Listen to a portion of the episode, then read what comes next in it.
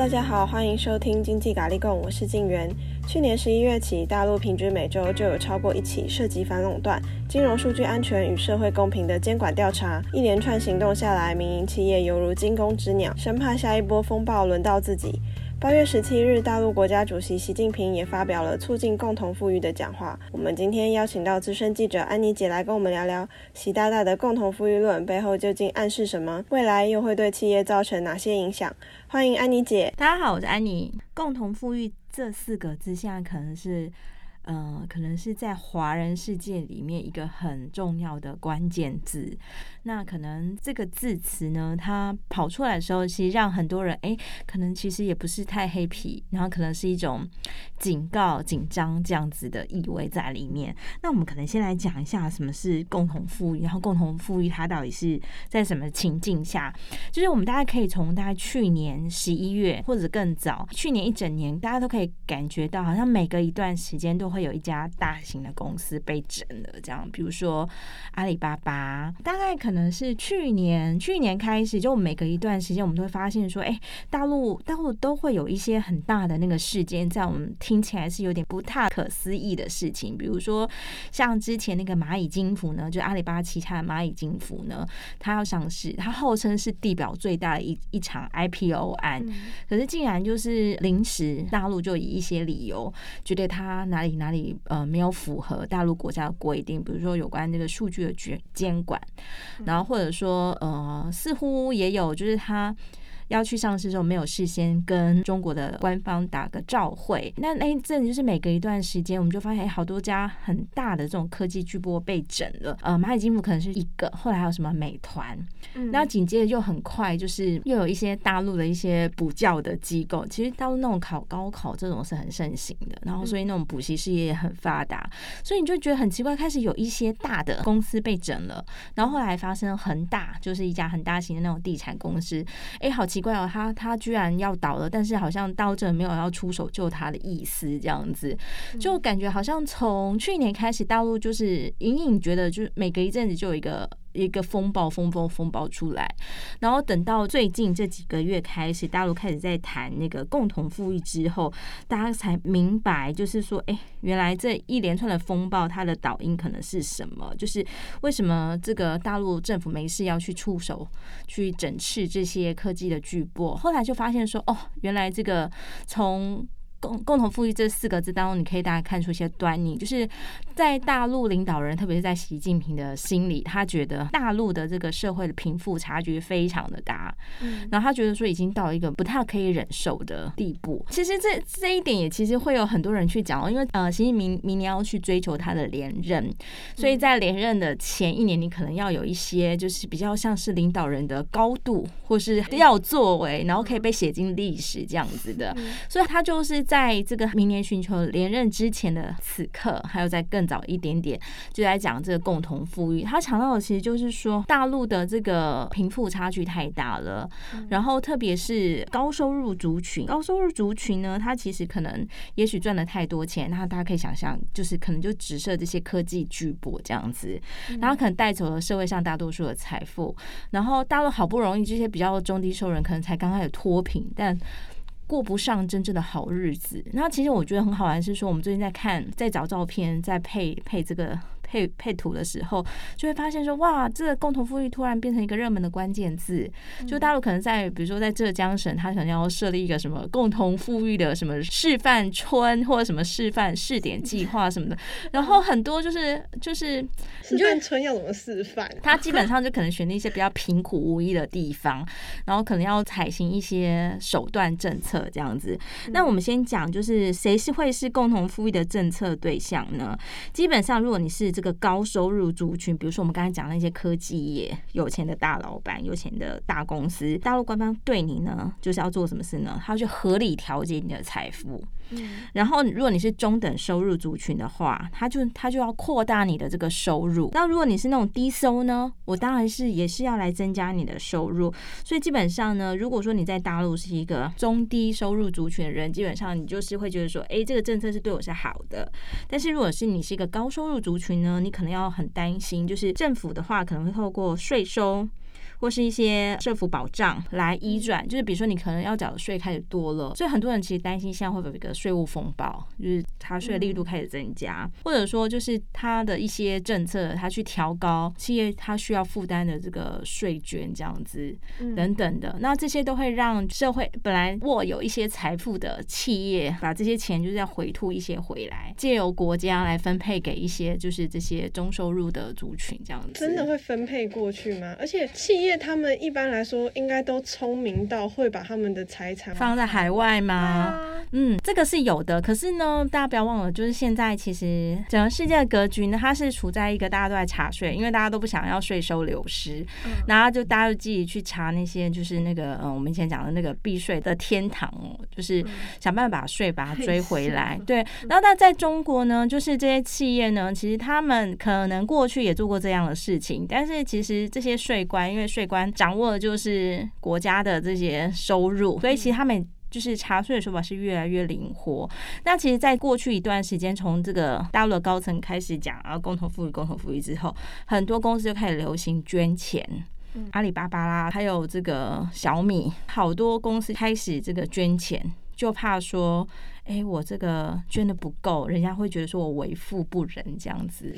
为富不仁。所以现在政府要劫富济贫，劫富济贫，对，因为它是国家，所以你会觉得很合理。那其实呃，国家劫到了这一笔钱呢，它其实可以做很多东西。它可能也不是说直接发钱给这些中低收，它可能透过一些，比如说就是呃移转性的支出，比如说透过社会福利，就是我帮这些人，比如说我盖个呃什么样的设施，或是提供什么样的服务，比如。说食物，就是那个食食物的补给，这样给你，这也是可以的。就是政府他首先呢，要先把一部分人手上多的钱，把它结过来，把它移过来，移到手上之后呢，再以各种形式，呃，一的是说我可能可以再减轻这些中低收入者的税收负担，然后或者呢，我也可以透过一些社会福利的方式，把这些钱再分配到这些人的身上去。那他们现在已经有做什么样子的建设了吗？大家可以预期的是说，可能。接下来就是建设的话，可能有一些试点计划已经开始上路中，但是它的真正一个就是影响，它可能是说，就接下来可能大陆的税的政策，它可能会有一些调整。然后，所以其实最近已经有很多的大陆的有钱人，他干脆我不要当中国人了，我要改去新加坡。对，就可以看到说，其实会有一些人，他就干脆说，因为在大陆哦，就是什么叫高收入，他可能那个标准是定的。不是太高，年收大概。差不多是这个是人民日报，它底下有一个叫中国经济月刊，然后它在今年八月底有一篇，就是在讲说啊，共同富裕的新路径啊，那多高的收入会成为调节目标，里面就去谈到说，你的家庭收入还不是个人哦，你的家庭收入只要达到五十万元人民币，那大概差不多是两百万，你就算高收入族群了，那你就有可能会成为是一个被调节的目标这样子。我记得就是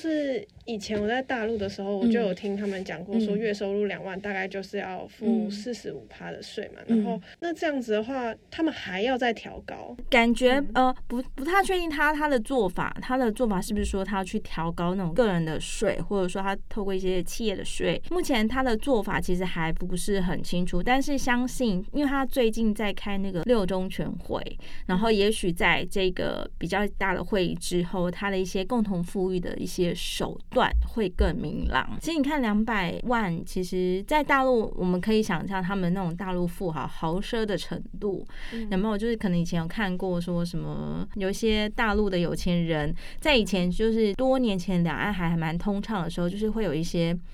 大陆的有钱人会到台湾来，然后我们都听过很多他们那种就是什么豪值多少钱这样子的故事。那其实大陆的有钱人是真的蛮有钱的，因为他们多靠的是这个市场人口。人头生意就人口非常的多，嗯，对，然后很容易就是一夕暴富这种事情也特别容易发生，所以在大陆特别容易就是有这种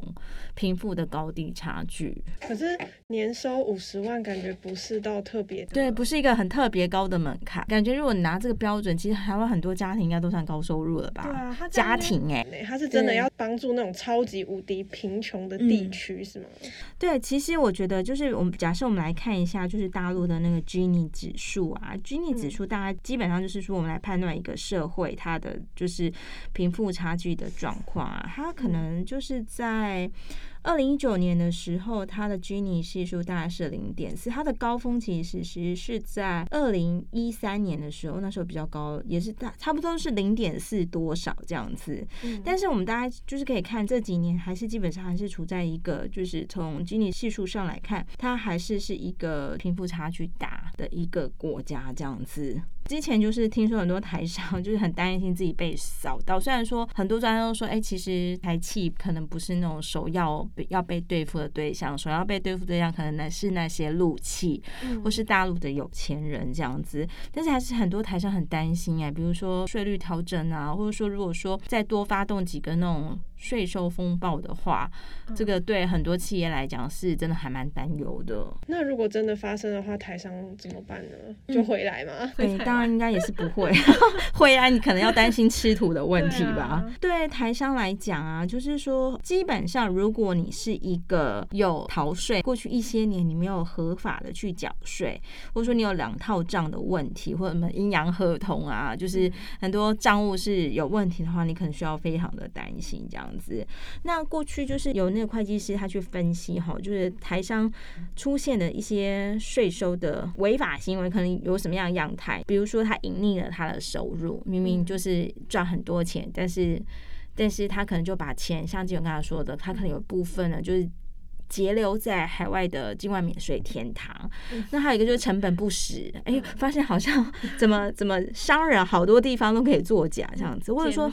对，或者说还有阴阳合同，就是说明明就是我跟你签约是，我明明就是这个这个，但实际上我还有第二套账、两套账这样子阴阳合同，对，或者说其实也有人是那种低报社保费，照道理说你的员工你要帮他缴什么五金这种东西啊，那但是其实你假设你有一百个员工，但是你其实只有缴了三十个人，有七十个人是没有缴的，这种你就需要非常的担心了。这样子，为什么可以这样子啊？其实最早就是台商要去大陆投资的时候，就很多地方政府为了鼓励你来，那其实早期可能就是睁一只眼闭一只眼，这样你有一百个人哈，我我允许你就是缴一半或者什么什么的。就起初可能是有一点点，因为为了希望你来，那我在政策上不要那么拘束你，那么的严格管控你，所以早期可能是有一点睁一只眼闭一只眼，然后。行之久远就变成一种陋习，变陋习之后就是一一步错就是万步错这样子，接下来就是很难，除非你在某一个年度你就是毅然决然说，哎，我不行这样子啊，我要开始合法缴税。那也许说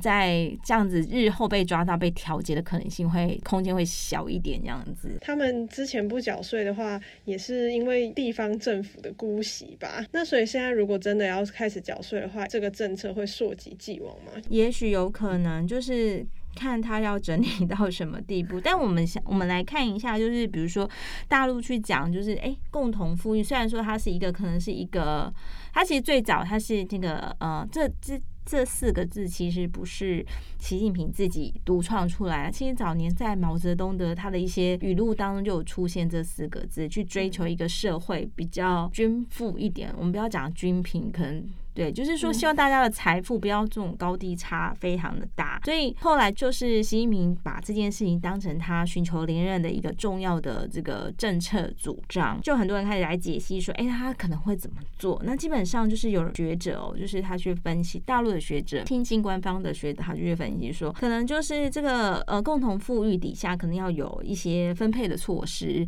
就是到底这个财富呢，政府或国家的手段是可以怎么进行呢？那我们来讲。讲说就是，比如说所谓的三次收入的分配，第一次呢，就是其实用市场按照效率的原则来分配，就是说做一个生意，那可能员工就领到薪资了，那老板就赚到钱，那就要第一次分配。按照市场的法则这样子。但是这样的分配结果，当然我们都会觉得说，老板一定赚的比我们多，然后员工当然是赚的很少，员工之间可能又有还蛮多的落差这样子，所以就需要说第二次的分配。那第二次的分配就是类似这种，就是政府啊，按照税收啊或者社会保障的措施来做分配。其实这所谓初次的分配跟二次分配，其实它在很多国家都是这样，在台湾也是这样，因为可能都是正常这样做。那比较奇怪的是，大陆会出现一个。三次分配，那三次分配是什么呢？嗯、就是个人的自愿捐赠公益的方式完成分配。那可能就觉得有点奇怪，捐款做慈善这件事，可能在台湾是一种自发性的。嗯，然后呃，在美国可能也是，在香港可在很多地方可能都是，就是社会上总是会有一些善心人士嘛，他来筹组一些慈善的基金会，做一些善事。但是在大陆，就是在共同富裕一声令下，就是哎。欸捐钱这件事情，好像就变成说，国家希望你捐钱，那就是你会觉得说，哇，这个好像又回到一种那种共产党的那种。可是捐钱，他们知道捐给谁吗？还是就只是上缴给政府而已？就是他们都通常都会去宣布一个很大的数额，那有些人可能捐赠给谁是个好问题。以前可能有人什么左手再捐给右手，这种当然就是不算的这样子。但是他们通常会有一比较目的性的，就是说啊，我这笔钱是用来做什么的？比如说，呃，用来盖那种类似。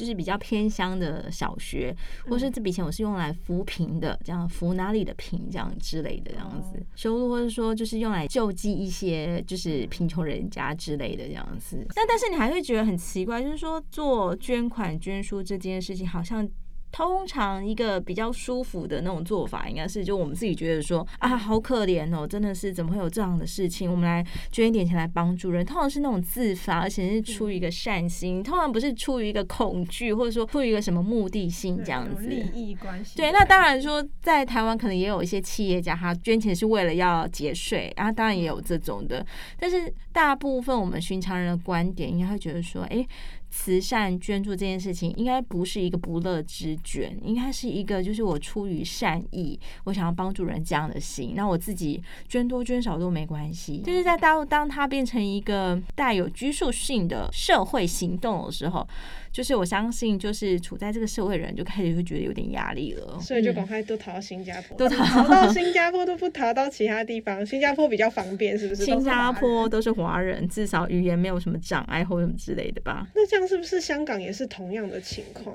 啊？呃，香港的话，香港的话，其实香港其实，嗯、呃，我们为什么要讲说要逃到新加坡？其实可能我们来想，新加坡可能做了什么事情？嗯、其实新加坡它是一个就是还蛮自由开放的一个地方，然后。他其实就是这几年很努力的去，呃，因为有一种人的生意是可能亚洲很多人都想做的，这种叫做财富管理。那财富管理谁的钱呢？可能就不是你跟我的钱，因为我们是很少的薪水族这样子，我们没有什么太大钱可以去做财富。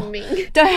那这些所谓财富管理啊，他讲的就是一些有钱人帮有钱人做理财。那这个香港可能做很多，然后新加坡也做很多。那为什么大家都要做这件事情呢？其实。呃，财富管理它是真的是。在银行里面当中算是含金量比较高的业务。那香港的话，可能大家还是会有一点点的忧心，因为其实香港就是回归到之后，其实你可能会担心它有什么税务交换，你可能会担心啊，特别是最近香港又特别的有有一些些动荡在反送中之后，所以其实像台湾的一些国营香港分行，就是以前都是赚钱的金鸡母这样子，就是我们都听说，因为你知道，就是很多台湾的这金融业者，他可能会因为在。台湾的产品其实很有限，你要做这些有钱人的生意，你可能不是说，哎，我们去买什么基金，嗯，我们去买什么债券，你要提供给这些有钱人的品种品相，可能跟一般人是不一样的。可是，在台湾。这些商品未必能够卖，因为在台湾就是很多商品你要卖，你要经过金管会的审查。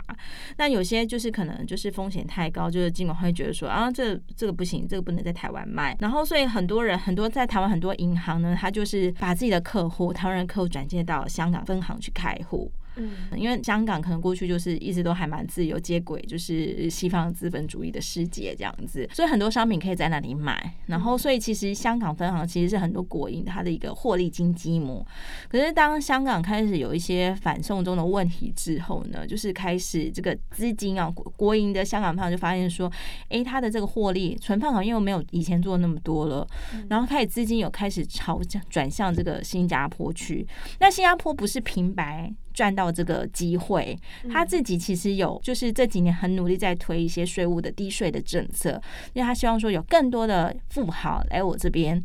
来做理财。那实际上最近就有很多，诶，那个戴森啊，就是那个。那个轰轰，那个那吹风机、吹风吸尘器，还有那个电，那叫电风扇吗？对，Dyson 的那个创办人，就是那个发明家，那个就是 Dyson 本人呢。他也就是到那个新加坡去做理财，因为就是新新加坡就很有意识，就是让自己成为就是税的负担很很很轻啊，然后又可以自由进出，所以他可以吸引到很多人。所以我觉得，就是大陆有钱人可能也不全然就是觉得说。他可能觉得说，新加坡可能比起来是一个更好。对他来讲是更好、更舒服，税率又低，然后又可以自由进出这样子。嗯，台湾就不行了。台湾的话，台湾对大陆富豪，我觉得好像我们的入境管制还蛮严。哦，对，还有提到一个一个点，我觉得也蛮有趣的。我们知道说，就是 COVID-19 以来啊，就是其实像台湾现在还那个国境的门还是是封锁的，就是每天还是就是要防范这些病毒进来。可是新加坡它其实它很快的采行一种弹性的跟病毒共存，就是它不要去。想用一个清零，就是说完全不能有案例。他其实讲的是说，我们怎么在这样的情况下，在病毒能不断变种之下，我们还可以跟它共存。所以他们就去去想了一些，就是我也不要把我的国门真的锁起来，因为新加坡不能这样锁。如果这样锁的话，可能整个经经济成长率会掉很多很多。我想做的事情可能都没办法。所以他其实他是采行一套跟病毒共存的策略。国际的封锁可能就是。不会做到滴水不漏，所以可能相比之下，对大陆的富人来讲，相对还是是有诱因的。对，我们也曾听到，不是很点点了很多那个大陆的高收入艺人嘛，不是就说他变成新加坡人或什么的。其实早年在台湾也有这种，就是因为早年台湾对于那个台湾的科技业者去大陆，都有一些就是呃，比如说如果你是台湾人，你就不能去大陆的哪里哪里工作。或者说，呃，假设你是一个台湾人掌有的厂，你有一些，比如说半导体产业或什么什么，你不能，你不能去那里投资，要不然就是维持一个什么台湾跟大陆有个技术落差等等的。然后，所以那时候有很多人就是觉得很不堪其扰，就干脆我干脆变身新加坡人。所以，其实，在早年台湾也有一些人，他其实是经过选择，他觉得说，哎，我当新加坡人好像受到的管束比较少。那这一波呢，就是大陆富人呢，觉得说，哎。新加坡好像还是相相比起来是一个低税又可自由进出的地方，这样子。但是有时候想一想，其实台湾也是有这个贫富差距的问题。嗯，对，像有时候，比如说，哎，我们也有那个吉尼系数，我们也有，我们可能就是我们可能没有这么的悬殊，但是我觉得也足够去佐证说，其实台湾还是有那个 M 型化的问题，就有钱人还是很有钱，穷人还是也蛮多的。贫富这件事情，其实取决于怎么讲，就是说，任何一个社会一定有，除非你就是像大陆以前一样，就是改革开放以前，就是大家就是公平的状态，什么都没有，嗯，所以大家一样穷，所以你就不会觉得说有什么相对剥夺感。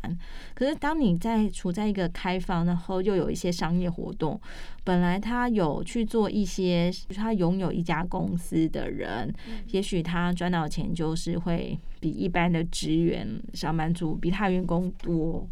对，我觉得好像是不是在任何一个社会，只要是他有这些。经济活动，对，或者说它其实就是一个向资本主义靠拢的社会，它就是会有这个问题。然后只是说你的这个政府呢，你是如何透过我们刚才讲的税收或是社会福利政策，你去让那些就是财富能够再有一些些的好一点的分配这样子。因为如果真的就是还是走共同富裕的话，等于说，因为不是刚刚有第三第三层，你要捐钱，对，对第三层捐钱的话，就是捐给那些诶、嗯欸，可能他的那个没有什么收入啊，比较贫穷的地区啊，嗯、那大家都不想努力啦，嗯，就是又回归到原本之前、嗯、他们还没有开放资本社会的时候，嗯。嗯嗯，所以习近平是想要这样子，我觉得他不是耶，他纯粹就是在追求一个历史定位耶，就是说他一定觉得自己在做一件很有意义的事情，就是他让这个社会的有钱人跟穷人的差距再拉近一些，但是都必须讲，就是要消除这些贫富差距，其实都不是一个在任何一个文明社会里面当中都不是一件容易做的事情。举反正说刚才有讲啊，就是说，哎，那那些穷人拿了很多的资源，他是不是就不是生产人呢？这也有可能，就是看你给他是鱼还是钓竿。有人觉得说，就是哎，你不能只给他这种，比如给他钱啊，或者给他食物什么什么的，哎，你是不是应该要带他去？上学，或是有一些要去找工作等等，可能在穷人的分配这一部分，可能想的是说，哎，到底是鱼还是钓竿？那给哪个会比较好？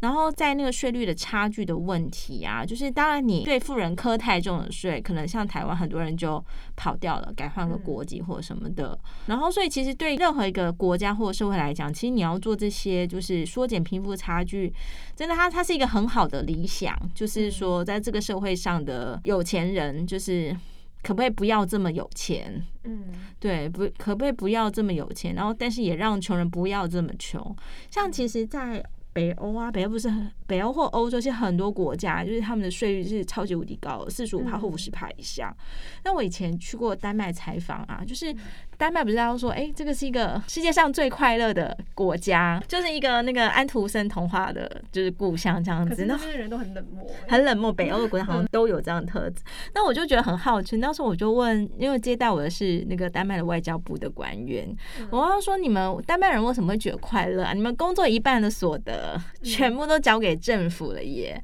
那这样的问题，我就问了很多人，其实他们就讲说，吼，就是他们他们愿意接受这种高税率，是因为说。社会跟政府把这些钱税率收好了之后，你不用担心，就你的余生，因为他们他们这种高税社会福利做的特别好的国家。就是可能从生到死，就是国家要帮你设想好，所以你不用太担心一些事情，不用像我们，就是我们还要担心说那个退休金存的不够怎么办，然后那个什么劳保啊又要破产什么之类怎么办这样子，然后会不会很多人像韩国还有日本都有出现那种就是老拍苗，就是明明就已经年纪很大了，但是因为就是嗯、呃、在国度内的物价啦或者长寿啊。等等因素，使得说，哎，我赚的钱其实不够我余生，所以很多人老了都要出来工作。对，所以其实我觉得税收这件税收政策这件事情跟福利政策的采行，其实，在很多国家，它其实就是一种它的政策的选择。比如说，在在北欧国家，它就是收你那么高的税，但是它相形之下会把你的那个社会福利政策做得很好。可是他们这样经济有在成长吗？经济其实他们都是一些比较成熟的国家，其实你就是很你不用想说他们会不会有什么高成长这样子，然后只是说就是。每个国家他自己的政策选择通常有一个比较长期的一个演进，就是可能十年二十年，它就是这样。可是，在大陆你就会觉得说，哎，它好像是一个好大的巨变哦。就是它已经，比如说，它从一九七八年改革开放到现在快四十年了嘛，然后可能大家都很习惯，然后突然有一天就说不行，我们要共同富裕，然后很多企业开始捐钱，就是有人会有。对改革这件事情会有忧虑，会觉得说，哎，我们是不是要回到以前那样子？嗯，对，所以其实在这个政策共同富裕开始抛出来的时候，其实很多企业都是很担忧的，然后又又看到说，啊，在之前就看到很多连阿里巴巴都被整了。连谁谁谁都被整了，所以其实整个社会的那种，其实感觉是还对企业来讲是蛮有压力的。这个共同富裕的话，是不是又会改变一下这个整个国家的经济结构？还是我觉得会耶，因为他在做这些调。调整，其实应该可以。其实当然说，在那个过程当中，很多企业可能是不舒服的，因为你可能面临更多的这个缴税的问题，或者说你要不要捐钱的问题。但是我觉得，可能长城来讲，这个政策可能也许对中国大陆是一个比较有帮助的。应该这样讲，就是说，其实这一两年来，我们可以知道，就是影响这个企业要不要在这个地方，可能不是一个单一的问题，不是说这个地方有共同富裕的政策，要叫我捐钱我就不去了这样子。它其实是一种综合的因素的考量，像比如说，其实它它整个这几年那个大氛围，比如说可能有我可能是不是需要考虑一下美中美中争霸的问题，然后红色供应链跟非红色供应链的问题，还有就是说，呃，中国对香港的这个插手的程度越来越高。对，像其实特别是我觉得比较大的问题，就是企业要不要留在那边？可能我觉得这样对很多美企来讲，他可能要想的是供应链的问题。像那个从川普啊到拜登，其实他们都其实都很鼓励说，供应链你要回回美国了，你不要再继续在这里做了这样子。而且特别是他在那个香港有一些反送中的。这些动荡之后，其实美国的一些智库，他甚至就是把香港当成是一个不是那么自由的地方，所以他就常常会警告他美国籍的公司，就说：“哎，你们不要再继续待在这里，因为这个地方的政治风险非常的高。”所以我觉得，好像对一个企业来讲，他要不要继续留在这地地方，应该是一个综合的考虑。对，比如说就是。来自美国的政策是怎么样？然后一些美国品牌企业对供应链的政策是怎么样？还有整体的税啊等等的。那我相信，可能对很多台商来讲，我们也当然也看得到一些，就是这几年来陆陆续有那种撤退潮。但是我我觉得它可能有那个效应在，但是它可能不是一个马上我就觉得我要走要怎么样。感谢大家的收听，如果有任何问题以及建议，或想跟我们聊聊，请不要客气，来信告知我们。喜欢我们的话，不要忘了到 Apple Podcast 帮我们留言评分五颗星。那我们下集再见喽，拜拜。